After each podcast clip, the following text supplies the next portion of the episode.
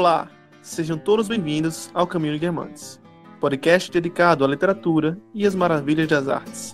Hoje, em mais um episódio de Drops, vamos fazer uma seleção de contos para vocês que desejam começar a desbravar esse campo literário, ou para aqueles que só estão à procura de algo novo para ler. Mas antes de mais nada, nos apresentemos. Eu sou Joelson Matias. Oi, eu sou José Guilherme. Oi, aqui é Karen. E esse é o Caminho de Guermantes. Lembrando que os pontos listados aqui não é um top de classificação e nem são os melhores contos do mundo. Nossa pequena curadoria é baseada apenas em nossos gostos pessoais. Nosso objetivo é compartilhar experiências literárias. Então, vai lá no nosso post no Instagram e conta pra gente o que você achou dos contos aqui citados ou também recomende sua lista de contos. Nosso perfil é o underline Caminho de. Ah, e se você está ouvindo na data de lançamento, deve ter uma caixinha de respostas lá nos nossos stories. Comenta lá, beleza?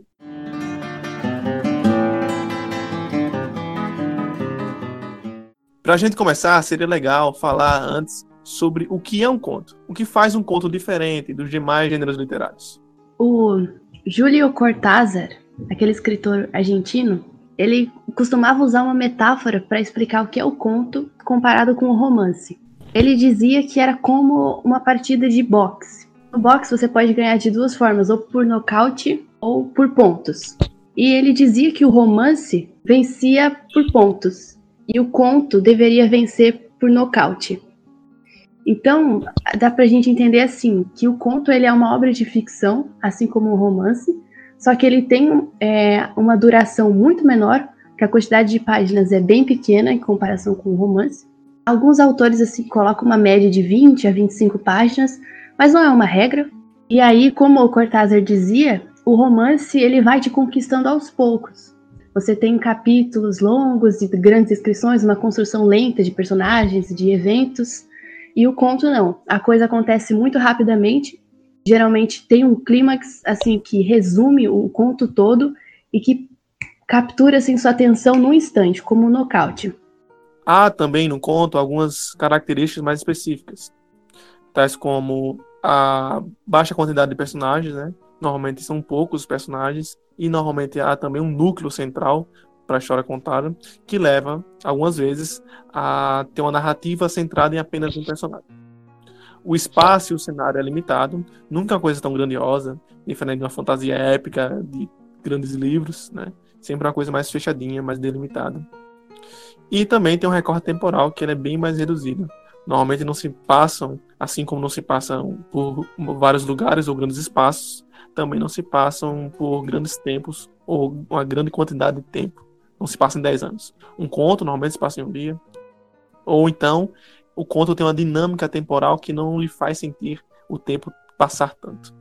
E ainda tem o problema da diferença entre novela e conto. Para o escritor argentino Júlio Cortázar, a diferença principal entre o conto e a novela é que o conto ele é mais objetivo e prosaico e normalmente fala sobre coisas mais realistas e diretas.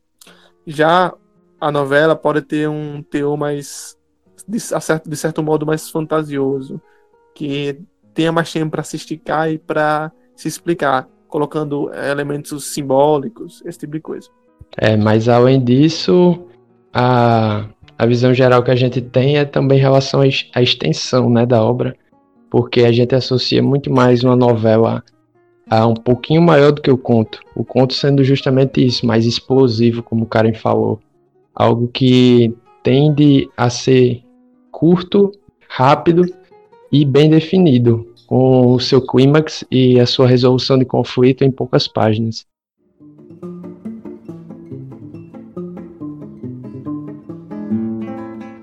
Agora, antes de entrar na lista em si, gostaríamos de expor algumas razões pelas quais deveríamos ler contos. Primeira razão: são textos curtos, logo não gasta tanto tempo. É, até pelo fato de serem textos curtos, são coisas que você pode ler a qualquer momento. É, durante a tarde, ou entre uma leitura e outra, ou numa fila esperando alguma coisa. É um ótimo tipo de literatura para se ter consigo para qualquer lugar que você for, inclusive, inclusive livros digitais. Acho que é uma boa sugestão. Além disso, os audiobooks também são interessantes. Muita gente gosta de escutar contos, inclusive tem muitos é, canais do YouTube que fazem leitura e análise de contos, Porque é uma coisa que você pode escutar, assim, bem menor do que uma duração de podcast. Você pode escutar enquanto faz alguma coisa, enquanto está no carro, no ônibus. Enfim, é muito prático. O segundo motivo pelo qual deveríamos ler contos é que os contos podem servir para ajudar a consolidar o hábito de leitura. Tendo em vista que são textos curtos, é, quem ainda não tem esse hábito de leitura, então está tentando voltar a ter um hábito diário de leitura, pode começar com esses textinhos. Um dia de manhã, outro dia para tarde, e assim vai voltando a ler, e assim vai criando mais e mais esse hábito, até conseguir ler romances maiores ou com uma extensão bem mais longa. O terceiro motivo é que não precisamos seguir uma ordem, já que são várias histórias, podemos escolher qual ler aleatoriamente. Os contos, por, serem, por terem todas essas características que a gente já elencou aqui, são leituras mais fáceis e que a gente não precisa ficar preso a elas por muito tempo. Às vezes a gente pega leituras maiores, romances, e fica com medo de estar com eles por muito tempo, quanto tempo vai durar aquela leitura quando a gente pega um livro muito grande. Mas um conto a gente consegue ler facilmente em uma tarde, ou em um dia, ou dois dias no máximo. E isso nos facilita e faz com que a gente possa diversificar as nossas experiências literárias, porque existem contos de vários tipos, como a gente vai mostrar aqui na, nas nossas indicações. Inclusive é legal para conhecer novos autores sem precisar ler um livro todo dele. Já tem uma ideia né, do estilo do cara.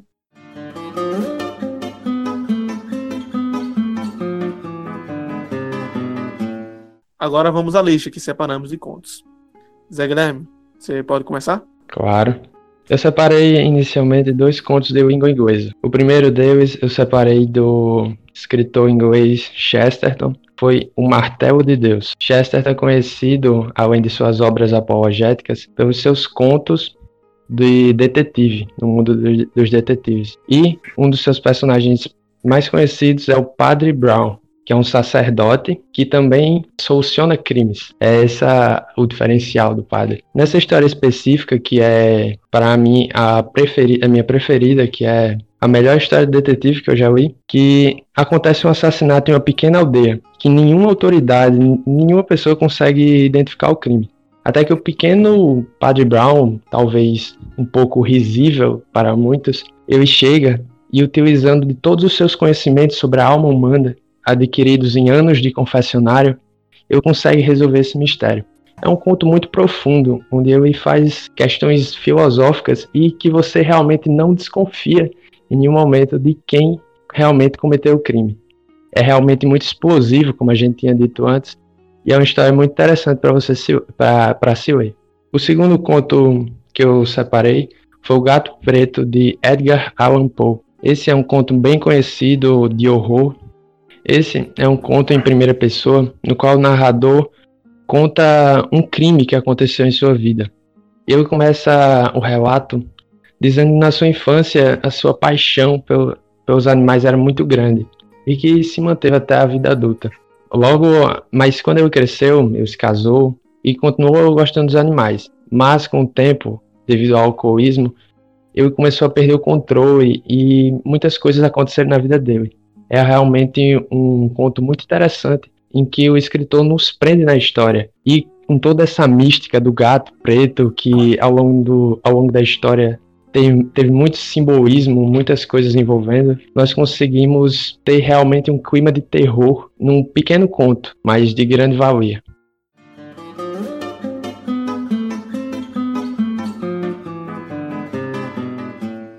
O primeiro conto que eu gostaria de indicar é chamado de Quanta Terra Precisa o Homem. Ele é de Tolstói e ele conta a história de um camponês que é obcecado por terras. Ele era um homem simples, vivia com a família, e a história começa com a mulher dele discutindo com a esposa de outro camponês sobre quem era mais feliz. Eles que moravam no campo ou a outra família que morava na cidade. E aí conversa vai, conversa vem, chega um momento que esse camponês diz assim: se eu tivesse muita terra, eu não temeria nem mesmo o próprio diabo. E aí o conto começa a partir daí. Acaba que esse camponês ele é envolvido num, num convite de conseguir mais terras e ele luta a vida toda procurando mais terras. A história é muito interessante, tem um final espetacular. Você deixa, você fica assim com aquela reflexão sobre ambição, sobre ganância, até que ponto a gente precisa de muito e até que ponto o que nós temos é necessário. E Tolstói escreveu esse conto com maestria e definitivamente é a minha primeira indicação. A minha segunda indicação é de Gabriel Garcia Marques, colombiano. Ele escreveu Ninguém escreve ao coronel. Esse é um conto muito divertido. Assim, assim como o de Tolstói, ele também traz uma, uma reflexão, só que a própria escrita latino-americana é muito diferente da russa. Então, é uma ótima oportunidade para você que ainda não leu nada do Garcia Marques, é com certeza um dos pontos iniciais, assim, foi um dos primeiros contos que ele escreveu, e, querendo ou não, tem muitas referências às obras posteriores dele, como, por exemplo, Os Cem Anos de Solidão. Tem, inclusive, alguns personagens que é, estão nas duas histórias, e mesmo que ele ainda não tivesse escrito o livro, foi uma das suas preparações. E Ninguém Escreve o Coronel fala de um coronel, que esse é o nome dele, que ele está há muito tempo já esperando por sua carta de aposentadoria. E aí todos os dias ele, ele vai ao correio pensando que já recebeu e nunca, nunca, nunca recebe, até que o filho dele morre e deixa como herança assim para a família um galo de briga. E esse galo de briga acaba se tornando a única esperança desse coronel, só que ele acaba desenvolvendo um apego pelo galo ele não quer vender o galo e causa muita confusão na família. Enfim, é muito divertido. Assim, é leve ao mesmo tempo que tem aquela pegada pessimista e muito naturalista, muito realista, assim, da literatura latino-americana. É um conto muito divertido, é leve, assim, ao mesmo tempo que hilário, porque é uma coisa que não se espera, mas tudo é explicado no conto. Com certeza você vai gostar. Essa é a minha segunda indicação.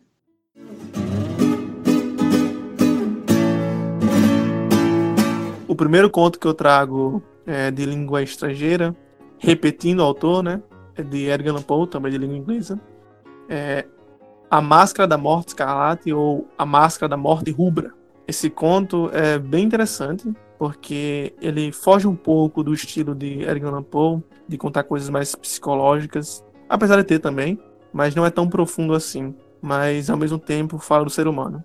A história conta sobre um reino que está passando por uma peste e que as pessoas começam a morrer, claro, no seu reino. E o príncipe da, desse, desse reino tem um castelo e ele fecha seu castelo com todas as pessoas ricas com ele. Então eles ficam lá, eles trazem coisas para dentro da, do castelo, bebida, música, mulheres, orgias, todo tipo de coisa. E eles vivem um tempo lá, enquanto todos os outros estão morrendo lá fora, eles ficam lá presos, achando que estão é, conseguindo fugir da morte escarlate, da peste. Só que a morte é igual para todos, né? O resto vocês têm que ler para descobrir.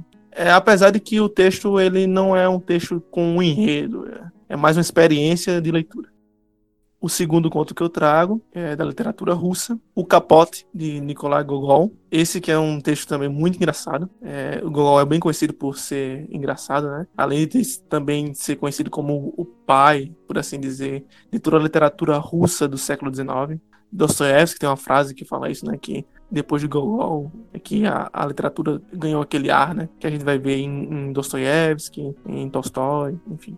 É, esse conto, o Capote, ele é, é, uma espécie de releitura de um conto já é, estabelecido na cultura, na cultura russa. Só que Gogol tem isso, né? Ele fica tentando é, criar contos baseados nessa, nesses, nessa, nesse folclore russo. Ele conta a história de um cara que um funcionário público, para variar, e já é engraçado desde o começo. É um funcionário público que ele é bem medíocre. Ele faz sempre a mesma coisa. Ele carimba as coisas e fica sempre lá. Ele é tão medíocre que ninguém liga para ele. Ele não sobe de cargo, não faz nada diferente. Uma vez pediram para ele, sei lá, ler uma carta e ficar inspecionando as cartas. Só que ele ficou muito nervoso e não conseguiu. Ele só conseguia carimbar. Só que um dia, quando o inverno em São Petersburgo ficou mais rigoroso, todo mundo teve que vir de capote. Só que o capote dele não era tão bom e não tão, nem tão bonito como os outros. O capote dele era quase um, um pano velho, todo emendado. E ele, como uma pessoa muito inteligente, começa a guardar todo o seu dinheiro para comprar um capote novo. E o resto vocês vão ter que ler para descobrir o que acontece. Mas vale muito a pena ler, é muito engraçado e também fala muito sobre a condição humana, das coisas que nós fazemos com o nosso dinheiro e com as coisas que a gente faz, tendo em vista o que o outro acha.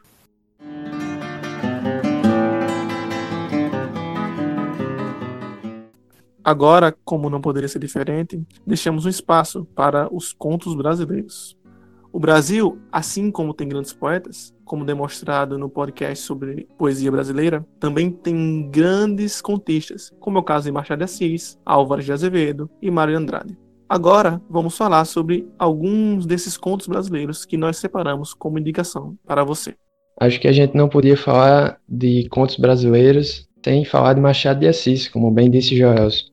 O conto que eu trouxe aqui de Machado de Assis é O Homem Célebre. Poderia ser vários outros. Aliás, um dos meus preferidos é O Espelho, que a gente já fez um podcast que você pode escutar aí assim que acabar esse aqui. Mas O Homem Célebre trata de uma história no qual o personagem central, Pestana, era um famoso autor de polcas, que era um, um estilo musical muito popular na época do Brasil.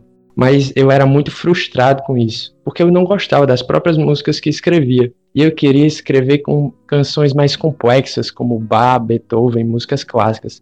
Só que eu não consegue. E a maior frustração dele é que as pessoas adoram as suas polcas e ele tem muita facilidade para escrever. O conto mostra justamente isso, essa visão de um homem que se sente confrontado com o que ele queria ser e o que ele realmente é.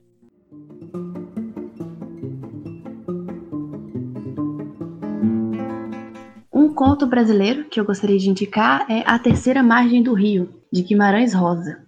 Uh, o Guimarães Rosa ele tem uma maneira muito peculiar de escrever e ele é muito conhecido por aquele livro Grandes Sertões Veredas.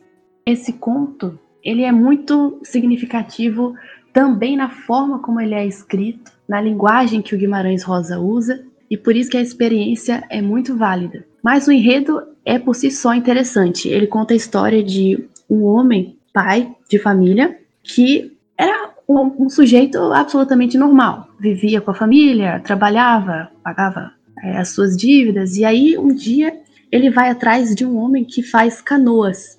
E ele encomenda uma canoa muito interessante. A canoa só cabia uma pessoa e ela tinha uma capacidade, uma resistência para permanecer na água por muito tempo. E aí esse homem, esse pai, ele entra nessa canoa e do nada, sem dar explicação a ninguém, ele parte, vai embora na canoa. E é assim uma narrativa bastante tensa, ao mesmo tempo que a gente tem a visão, ela narra, o, o conto é narrado pelo filho. Então você fica o tempo todo achando que se vai acontecer alguma coisa ou não. Claro que eu não vou contar aqui o final, mas a, experi a experiência literária é muito interessante.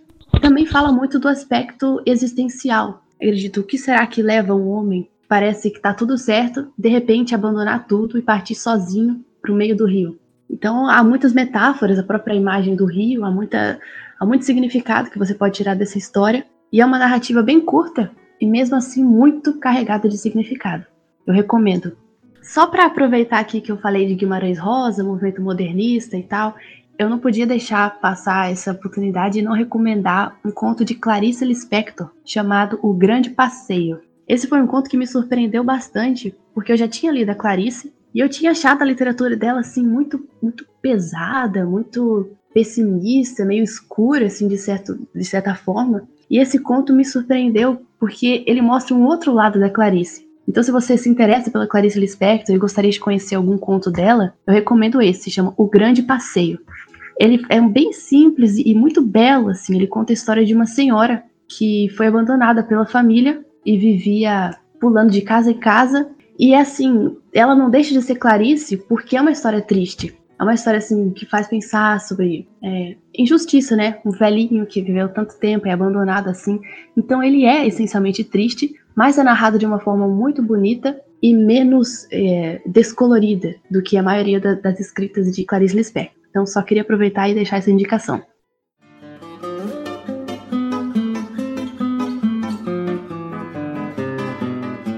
Conto brasileiro que eu vou indicar é de uma das autoras que eu acho mais importantes né, na contemporaneidade para os contos, que é a Lígia Fagundes Teles, paulista ela, ainda está viva, bem velhinha, mas está viva. E ela tem um conto chamado Venha Ver o Pôr do Sol, que foi lançado nos anos 80, 88, algo do gênero. E ela conta a história bem, bem macabra, né?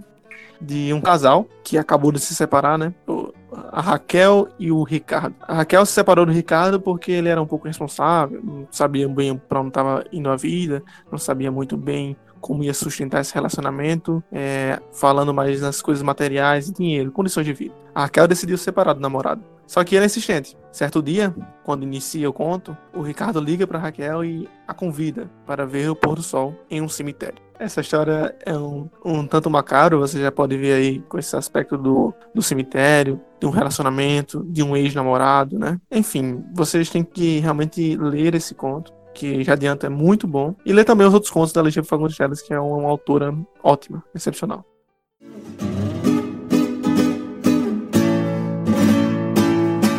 Então esse foi mais um episódio do Caminho Irmãs. Esperamos que vocês tenham gostado desse episódio, assim como dos contos indicados. Gostaríamos de lembrar para que você, ouvinte, curta lá nossa página no Instagram, mais uma vez, o underline Caminho Irmãs. Lá vai ter posts sobre literatura, é, stories interativos e outras coisas legais para você ver. Esperamos vocês na próxima semana com mais um livro ou mais um tema e muito mais literatura.